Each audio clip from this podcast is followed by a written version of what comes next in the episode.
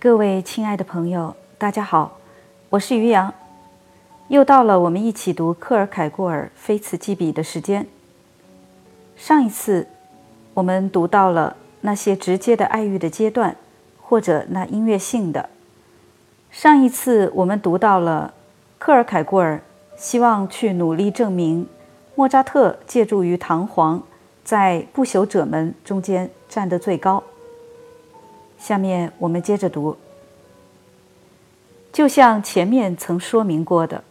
所有经典的创作处在同样的高度，因为每一部经典都是处在无限的高度上。于是，如果有人仍然想要尝试在这一队列中给出某种排列秩序的话，那么很明显，我们就能看出这种秩序不会有什么本质性的依据。因为如果从一种本质性的依据出发得出结论，就是在这队列中有着本质性的差异，这样再一步推论就是“经典的”这个词被用来断言这队列的全部是错误的。比如说，如果有人想以材料所具的不同性质来作为一种分类的依据，那么他就马上因此而被卷进一种误解。这种误解，在其大规模的扩展中，会终结于去取消整个那经典的的概念。材料是一个本质性的环节，只要它是事实之一。但既然它只是一个环节，那么它就不是那绝对的。这样，我们就可以指出，以一种方式看，在某些类型的经典创作中。并没有材料的存在，而相反的，在另一些经典创作之中，材料则扮演着至关重要的角色。前者的情形是我们在建筑、雕塑、音乐和绘画中所敬仰的经典作品，特别是前三者，乃至在绘画中，如果谈到材料，则这材料几乎只具备作为机缘的意义。后者则是诗歌的情形。这里“诗歌”这个词是在其最广泛的意义上使用的，用来标识所有基于语言和历史意识的艺术创作。这一说明就其本身而言完全是对的。但是，如果我们要用它来作为一种分类的依据，去把材料的缺乏或者材料的存在，当成生产者的主体的长处或者麻烦，那么我们就走上了歧路。严格的看，我们就把事物弄成了去坚持那我们真正想要的东西的反面，就像我们在抽象的运动与辩证定性中时总是碰上的情形。这里不仅仅是我们说这一个，而实际上心里认为的是那一个，而是。我们说那一个，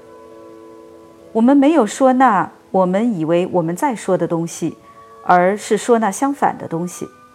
在我们把材料作为划分原则来使用的时候，也是这样一种情形。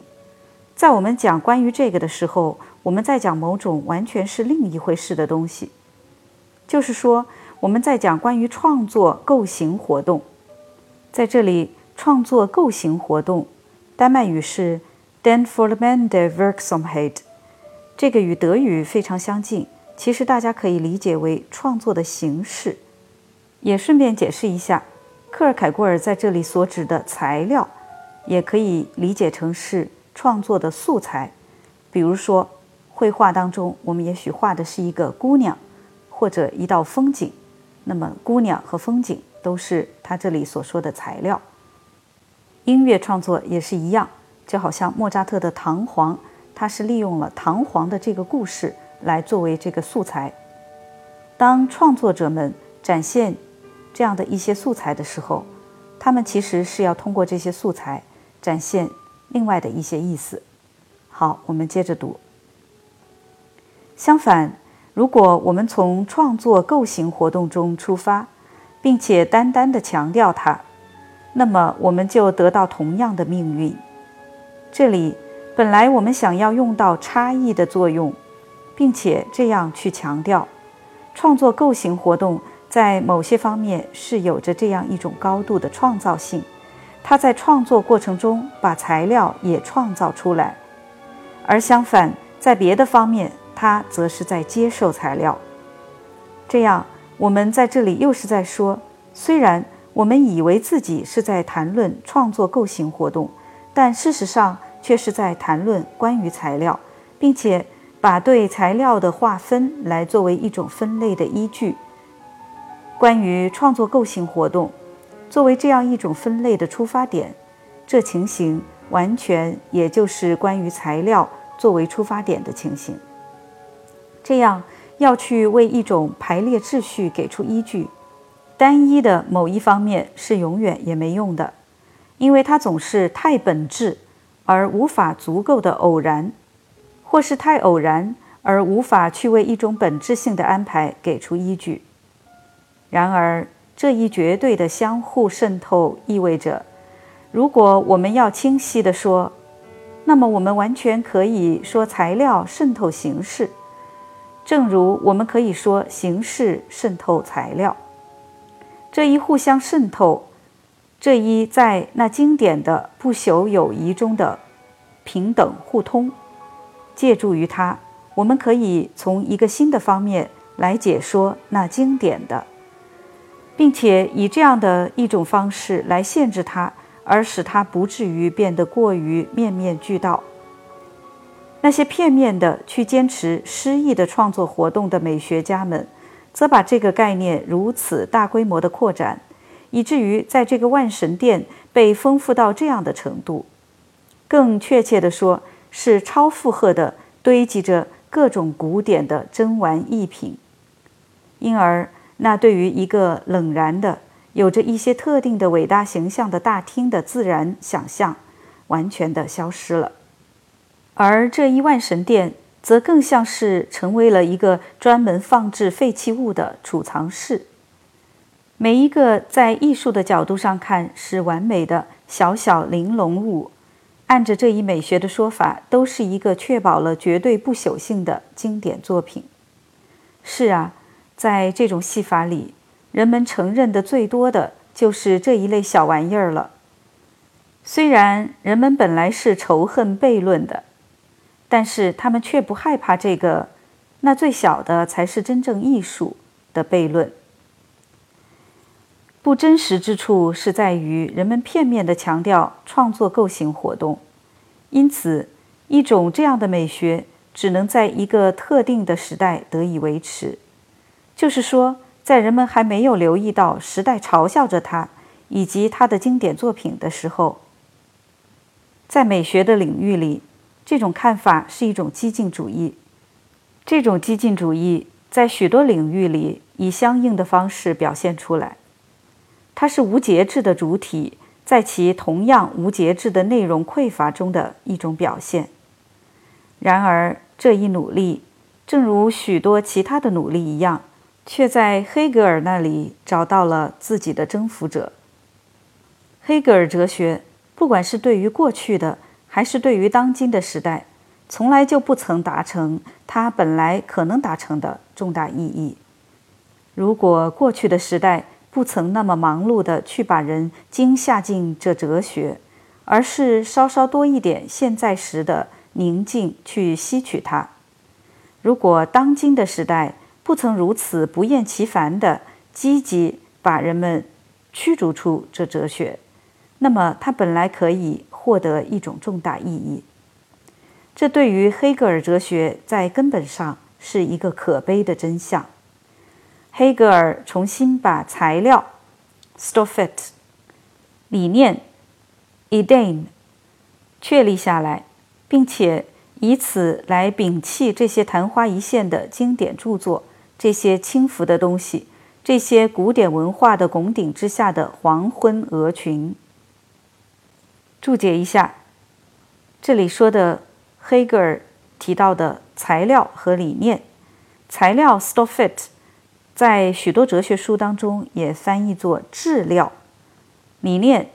德语是 i d e n 也类似于英文的 idea。克尔凯郭尔提到的鹅群，鹅，飞蛾的鹅，鹅在德语语系，包括丹麦语当中，也经常用来表现空想的、狂热的人的意思。大家注意，从这一段开始，克尔凯郭尔已经开始了对黑格尔哲学的批判。好，我们接着读。我们的目的肯定不会是去否认这些作品应有的价值，但我们所谈的是，不管是在这里还是在许多别的地方，都要清醒地确保语言不被搞混，各种概念不被弱化，人们完全可以赋予他们一定程度的某种永恒性，而且这是他们所应得的。但这一永恒性。在根本上，则只是那永恒的瞬间。每一件真正的艺术作品都有这样的永恒瞬间，但它不是各种时间的转换的可变性之中的圆满永恒。这些创作所缺乏的东西是理念，并且他们在形式上越是完美，他们在自身之中燃烧消耗的就越快。技术性的能力越是大幅度的向艺术鉴赏力的顶峰发展，他们就越变得肤浅，并且没有勇气和力量或者态度去抵抗时代的喘息，因为他越来越高贵的不断提出更高的要求，去作为最纯净的灵气。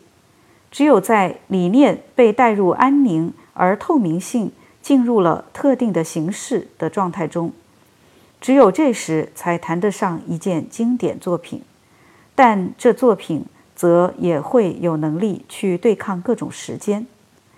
这种统一，这种相互在对方之中的内在性，是每一个经典作品所具备的，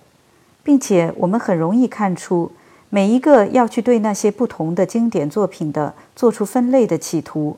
在其出发点上有着一种对材料和形式。或者理念和形式的分隔，正是因为这个原因，他们都是失败的。这里注解一下刚刚提到的内在性，丹麦语原文是 “inderlighet”，这个词表达的中文含义类似于热心或者真挚。好，我们先接着读。然而，我们还可以想象一下另一条路。我们可以做出某种媒介，理念通过这媒介变得有形而成为观察的对象，并且，如果我们注意到一个媒介是更丰富的，而另一个媒介是更贫瘠的，那么，通过在媒介的不同的丰富性或者贫瘠性中看出一种困难的消除或者一种困难的出现，我们就能够以此来划分，找到依据。但是，这媒介与整个创作有着一种太必然的关系，以至于一种以之为依据的划分，在经过了几次思维运动之后，难免还是被卷入那些在前面被强调过的麻烦当中。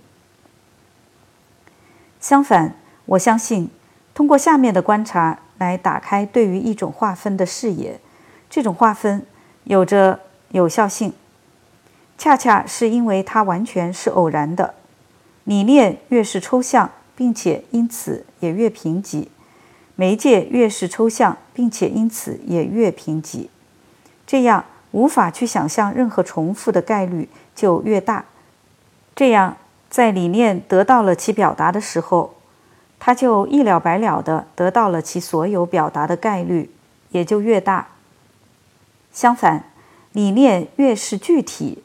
并因此也越丰富，而媒介也是如此，一种重复的概率也就越大。现在我把所有不同的经典作品相互并列在一起，不去对它们做等级编排。然而，恰恰就奇怪，所有作品都同样的高，但这样还是会很容易显示出一个部分比另一个部分有着更多工作。而就算不是这样的话，则有着它会是这样的可能性；而对于那另一个，则不大容易会显示出什么可能性。在这里，我对此做稍进一步的展开。理念越抽象，概率就越小。但是，理念是怎样变得具体的？是通过这样的事实：它被历史的元素渗透。理念越具体，概率就越大；媒介越抽象，概率就越小。而前者越具体，后者就越大。但是，媒介是具体的，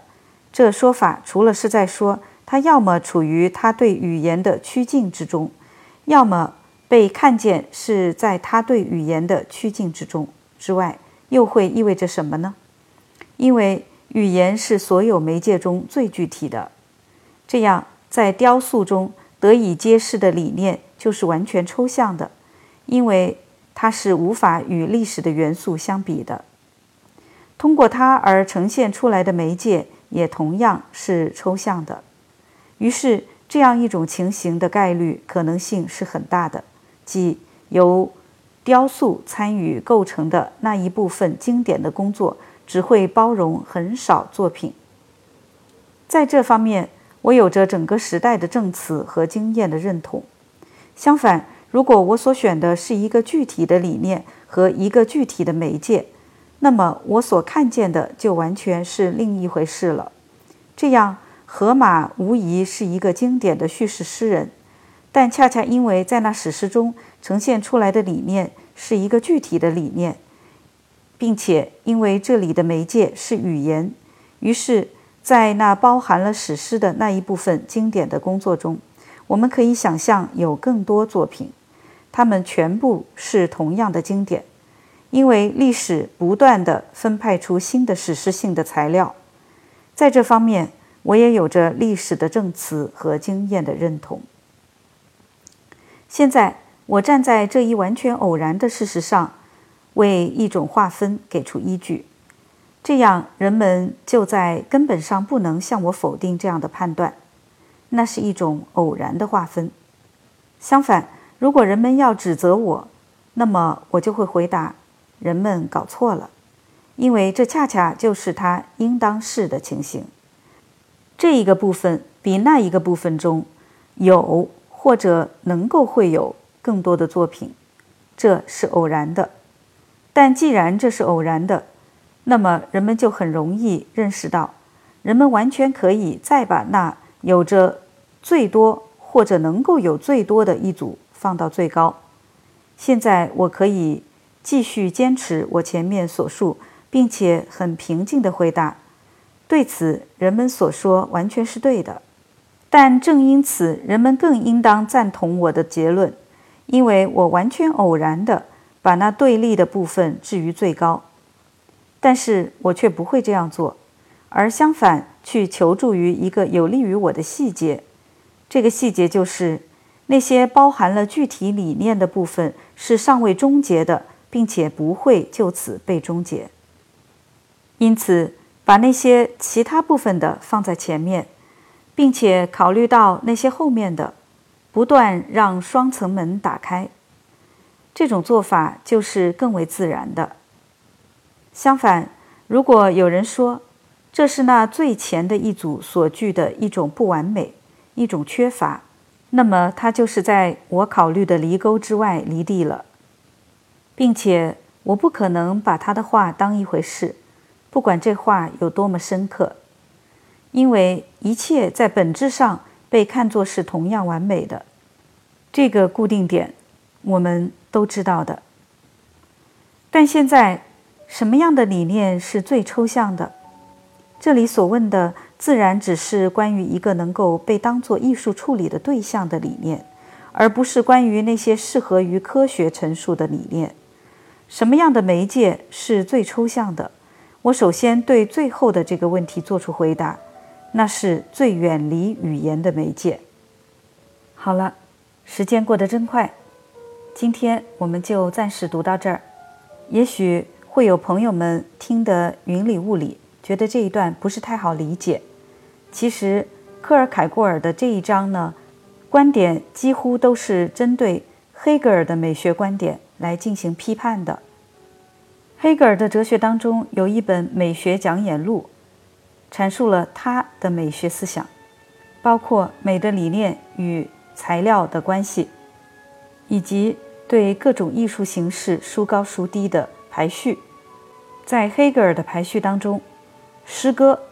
以及戏剧是更高的艺术形式。希望进一步理解这一章的朋友们，可以读一读黑格尔的这部关于美学的作品，这样就能够比较好的对照出克尔凯郭尔和黑格尔的美学观点有什么样的不同。今天我们就读到这儿，感谢大家的收听，我们下次节目再会。